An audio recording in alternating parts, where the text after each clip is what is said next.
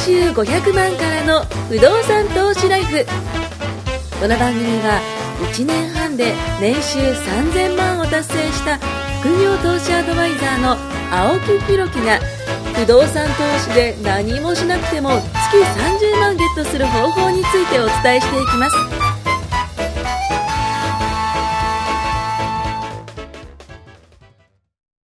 お願いします。お願いします。なんか久しぶりの収録になったかなと。なんかちょっと飽きましたね。ちょっと空いたかなと思うんで、はいちょっと配信もね、遅れちゃったかもしれないんですけども、そうですねはい、あの、まあ、いろいろやってましたということで、は、はいいやっていきたいと思います。今日は199回目なんですよ。はい。ね、リーチですね。ね、もう次は、ね、200ということでね。そうですねそう、前のね、199だから、その200の前の回としてね、記念すべき回としてやっていきたいと思います。そうですねはい。で、まあ、今日伝えたい部分はですね、はい地震に壊れない家を考えてみたっていうのをね、ちょっと考えてきましたんで、それをね、シェアしていきたいと思います。えーその前に告知を、今公式 LINE にご登録いただくと、無料で99%の人がやっていないお金の3ステップというノートをプレゼントしています。えーぜひ、えー無料登録してご覧ください。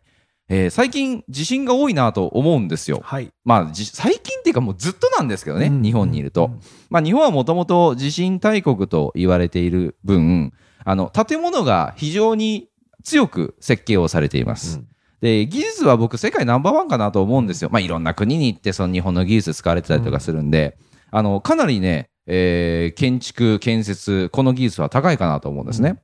で、そこで、まあ、僕ももともと現場監督ね、やってたんで、元現場監督が考えた、地震に壊れない最強の家っていうのをちょっと考えてみたんで、あの、これはちょっとトシさんとね、あの、シェアしながら。なんか、今日せっかく休みなのにちょっと仕事っぽい感じになってきた。いやいやいやいや、もうこれはね、あの、結構ふふざけたね、回でもあるんで、あ、ふざけたって言っちゃった。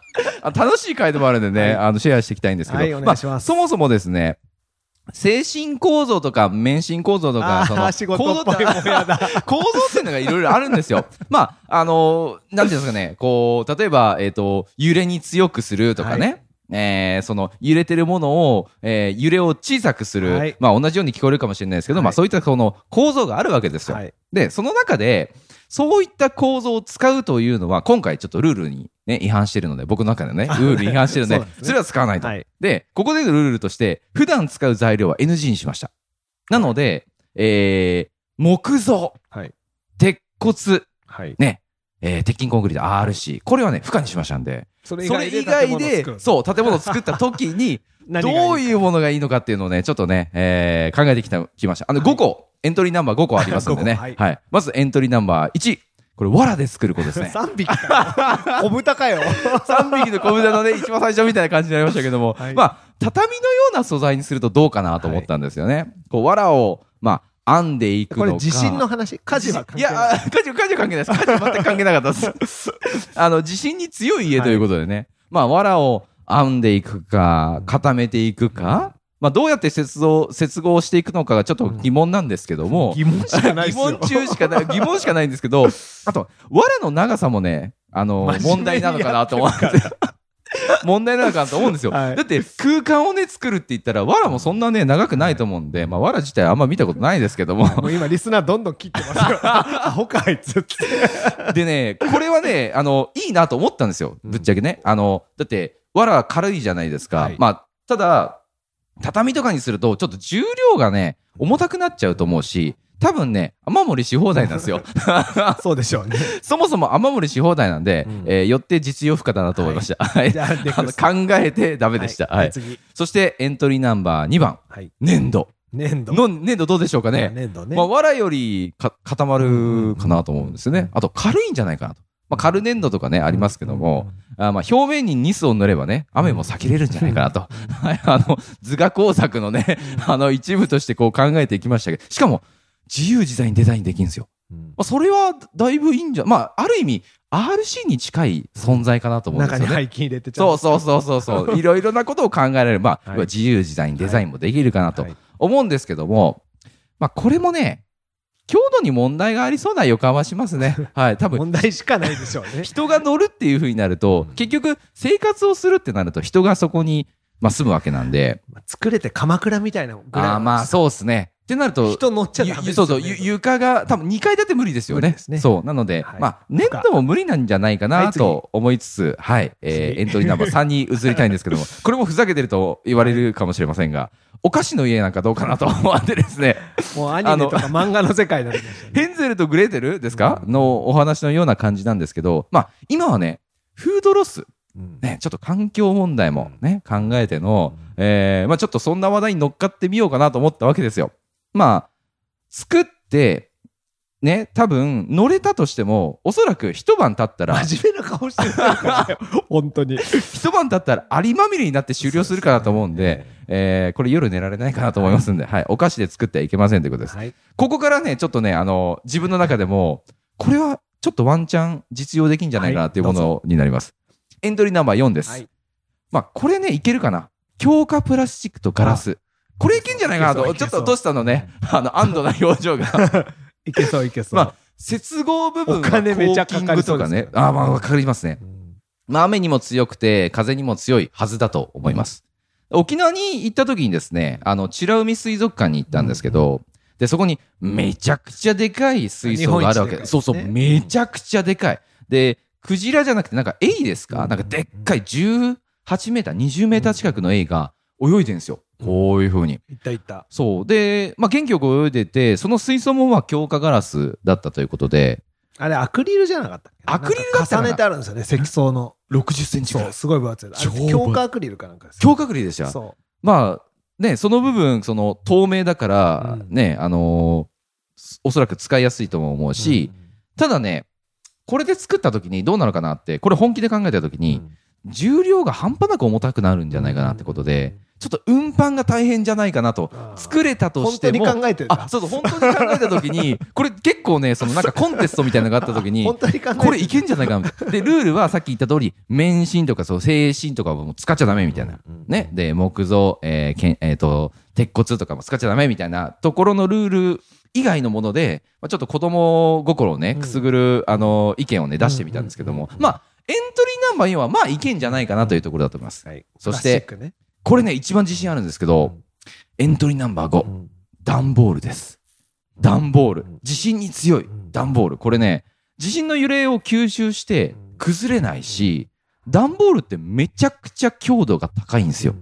まあ自由度も高いかなと。最近家具とか売ってますよね。段ボールで作った家具ね。そう、段ボールで作った家具。で、そのままの座れたりもするじゃないですか。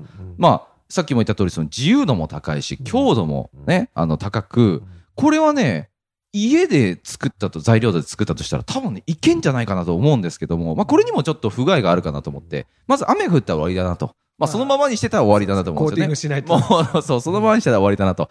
あと、まあ、猫に爪を研がれるかなと。あの、気がついて、その、作った、そう、作ったら、あれ、なんか家の周りにすげえ猫がいるみたいな。まあ、そんな感じになると思うんで、まあ、こんな感じで考えたところ、やっぱりですね、あの、木造、鉄骨、RC を用いた方がいいなという結論になりました。あの何の回なんだって話ですけども。高くなりますよね。アクリルとうん。かプラスチックでやったと。そう。今 3D プリンターとかあるじゃないですか。あすげえでっかい塊作っやつね。そうそうそうそう。やったらできそうな気もするけど、多分コスト半端ない。コストはね、多分かかるかなと思います。そまあ、の、大体あの入居するときに、はい。あのアパート探してる人はい。がカチカチ探してて、はい。木造とか鉄骨とか出てると、横に段ボール像って書いてある。絶対選ばれないですよね。これ、火、ね、火災どうなんだろう。ホームレスかよ俺みたいな。段ボールってみたいな。段ボールね、段ボールちょっとダメ。まあ、ただどっかのね、雑誌で見たときに、有名な建築士さんなのかわかんないですけど、その建築士が考えた一番地震強い家は実は段ボールらしいんですよ。まあ、その、吸収するっていうところですよね。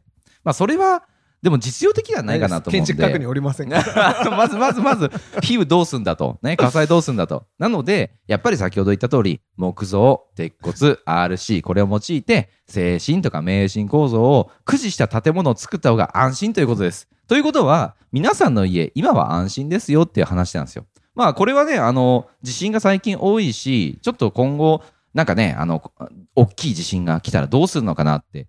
まあ、素人ながらに怖い人って多いと思うんですけど、まあ僕もスタッフさんに、あの、うちのスタッフさん女性なんで、まあやっぱ地震で怖いじゃないですか。まあ男性でも怖いと思うんですけど、だから地震が起きた時に必ず言うんですよ。いや、今の家は安心してと。まず壊れることはないからと。まあ普通にその欠陥住宅とかじゃなかったら、壊れることはないから安心してねって。で、その時に、あの、今の木造って昔の木造と全然こうこう違うよっていう、やっぱ伝えると、まあ理論的に伝えてやっぱ安心する部分ってあるじゃないですか。僕も、あの、ずっと現場監督やってきて、えー、昔の家も今の家も見たけども、リフォームをやった時に思ったのは、今の家って全然違うんだなと思ったんですよ。僕が新築でやった時の家って、もう、もう塊がもうできちゃってるような感じ。あの、ホールダウンっていうそのね、基礎からこう出っ張ってる金具あるじゃないですか。あれも昔はなかった。うんでも、今は普通にあるし、筋交いっていうのも昔はぶった切って作っちゃってたとかね。うんうんうんあの、まあ、要はその、大工さんがこれ邪魔だっつってこう切っちゃったりすることもあるらしいんですけども、今はそんなこと絶対ないわけですし、ただそんなことを考えると、今の家って、まあ、木造でもそうだし、RC でもそうだし、やっぱね、強いし、安全だし、安心なのかなと思うんで、まあ、その部分に関しては、不動産投資として、これからね、あの、やっていく人でも、まあ、建物の地震ってどうなんだろうって思うことであれば、まあ、倒壊っていうのは、僕は少ないかなと思うんですけど、まあ、その分、保険に入ったりだとか、まあ、そういったところで、自分のね、あの、まあ、気持ちの部分をカバーしていただけると、まあなんか建物って安心できるなってなると、やっぱ一つその不動産投資のステップに、まあ、迎えるんじゃないかなということで、えーまあちょっと半分ふざけて、えー半分本気でね、ちょっと考えてみたという結論でしたね。はいまあ地震に強い家、え、段ボールということで、これからちょっと段ボールでね、家を作っていきたいと思います。楽しみだな青木ハイツ。ね構造段ボール。2階建て。まあでも平屋でしょうねいやいやで。しょう。うん、2階建て。でも、超頑張れば多分作れると思うんですよ。いや、作れると思うけど、はい下ですげえ支えないといけないでしょ。うんとスパンが飛ばなそうじゃないですか。うん段ボールでこういう針作るんですか。だからどっかで、ね、支柱じゃないけど、やっぱそういうものは、あの、生活空間に邪魔なものは出てきますよね。で湿度が高くなるとふやふやになってくるでしょ。湿度ね。鍋とかやったらもう家あやばいっすね。多分。だからどっかは鉄で作ってとかなっちゃいますよね そしたら、そうそうそう、暖房。まあ、今のって木造もその鉄骨とハイブリッド構造がね、すごい多いですし、うん木造が木、ね、純木造じゃないですよね。そうですねう。ん。まあ、僕がやってた時も、ちょっとその、金物入ってたでしょあ、入ってます、入ってます。あの、ここだけは、この針だけは鉄骨にしましょう、みたいな感じがあって、あれも大変なんですよね。いろいろ大変なんですけど、でも今の家ってすごく、あの、丈夫にできてるし、うんまあそこは、地震、まあ地震は怖いかもしれないけど、まあ、すごく、今のね、あの話で、ちょっと気分がね、良くなればいいなとは思いましたね。みんなの物件も、まあ、はい古い物件を買うことが僕なんか多いじゃないですか。はいはいだから、その、まあ、耐震大きく変わったところで言うと、新耐震基準とかね、うんうんうん1981か。そうですね、昭和56年。そう、56そうですね。年はい。とか、そのあたりを境にいろいろ変わってるので、初めて一等物買うんだったら、うんまあ、それよりちょっと新しいまあそうですね、そうですね。そこはそうですね。はい。まあ、いろいろうん。工夫とうん。選球眼でうん。選んでいただけたらいいんじゃないかなと思いますけど、うん段ボールはやめましょう。段ボールの家ってあんのかなで。も、まあその、イベントごとで作るぐらいですよね。まあ作れたとしても。すぐすぐ撤去できる。そう、すぐ撤去できて。基礎がだって段ボールってうまく連結しなさそうじゃないですか。確かにそうだよなだから真面目にこんな話。あいつら何の話してんだって今聞かれてますから。まあ、こでもこういう楽しい発想は、あの、意外とね、こう、受けたりも、受けたりっていうか、そのなんかいろんな仕事のこととか、あの、なんだろうな、凝りか、凝り固まってる、その脳をね、えー一回マッサージすることも重要かなと思うんで。もう僕の仕事なんかもそうですもん。もうこれを売らなきゃいけないって決まってるじゃないですか。かこの家を売る。そうですね。もうこの中から選ぶ。ね、そうじゃなくて、もう売ってみたいですよ、段ボールの家。すごいいくらぐらいになるだろう。まあ、犬小屋ぐらいかな、作れたとしてもね。犬小屋だったら全然大丈夫です。犬小屋でしたら、多分ね、ポチも多分嬉しがるでしょうね。ポチでまあ、。ポチっていう犬 いるのかな？今、だって、ワンちゃんも、おしゃれっすよね。本当ですよ。僕よりいいもん食ってるいや街中で歩いてるワンちゃんって、あの、洋服も、あれ結構高いんじゃないですか？あの、僕なんか普段家建ててもらうはいはいはい。時に、やっぱすごいお金持ちの方とかもいらっしゃるんですよね。絶対この犬俺よりいいもん食ってるなっていう犬いますもんね。あすげえ、なんかブランドもん身につけてる犬とかいるじゃないですか。と、あの、トリ、トリマーでしたっけ、うんあれも日本、人間より高いんですよね。全然高いですよすごいですよね。ちょっと高いとかじゃないですそうそうそうそう。全然高いですよ。よ。シャンプーと、あとカットねお犬様ですよ本ね。当ですよ。北斗の剣でいましたね、お犬様。ほんとね、でも、まあ、その、家族なんでしょうね。そううん。家族だけど、犬って、犬って言言っちゃダメなのか。お犬様ってね。すげえ溺愛してる人いっぱいいますよ。そうっすよね。もう本当に、特に子供がもう大きくなって独立した後飼ってる犬とかを、まあ、ある程度ご年齢いってるご夫婦とかが飼ってるのを見ると、はいもう金のかけ方と愛情の注ぎ方が、そうっすよねもう本当にだってそこにしか第二の我が子、そう、孫かけるしかないから、そうそうそうそすごいっすよ。う。いやー、見てるとあ、すげえなと思いながら。うん、ね、あの、ちあの、僕、その朝起きて、その、たまに散歩に行くんですよ。うんうんなんかすげえおじいちゃんみたいな感じですけど、でも本当行くと、散歩に行くとおじいちゃんおばあちゃんしかいないんですけど、うん朝早すぎるからだよ。起きるのが。夫婦揃って、ワンちゃんの散歩してる、あの、ご夫婦もいるんですよ。そう。でもね、見てると、本当にね、可愛がられてるんだなっていうのがわかるんですよ。もうそのペットに何かあったらペットロスが大変いやいやいや、もうもうもうもう。ねえ、だからああいうのを見ると、あ、本当にワンちゃんに対して愛情を注がれてるし、で、ね、そういった方たちのそのご夫婦のお家って、多分中身も清潔なんだろうなというか、まあ、家帰ってぐっちゃぐちゃなわけないじゃないですか。なんか犬がね、やっぱ犬がって犬って言うとなんか失礼かもしれないですけど、お犬様が住みやすいように多分リフォームとかもしちゃうんじゃないですかね。ほんと最近はね、そういったなんかペット、まあ、あとキャットウォークとかね。そういう対応した物件、うん。結構猫とか嫌がるオーナーが多いから、うん。猫対応アパートみたいなの多いですから、あもう最初から猫を飼う人しか集まらないように。あ。あ、それはあれじゃないですか？ニーズが順番待ちだそうっすよね、ん。だって、捨てられないじゃないですか。猫とか犬とかって、その、飼い主としても。どっかに、そういうコンセプトアパートはいいと思うんですよ。段ボールで考える暇があったらそういうの考えた方がいいですよ。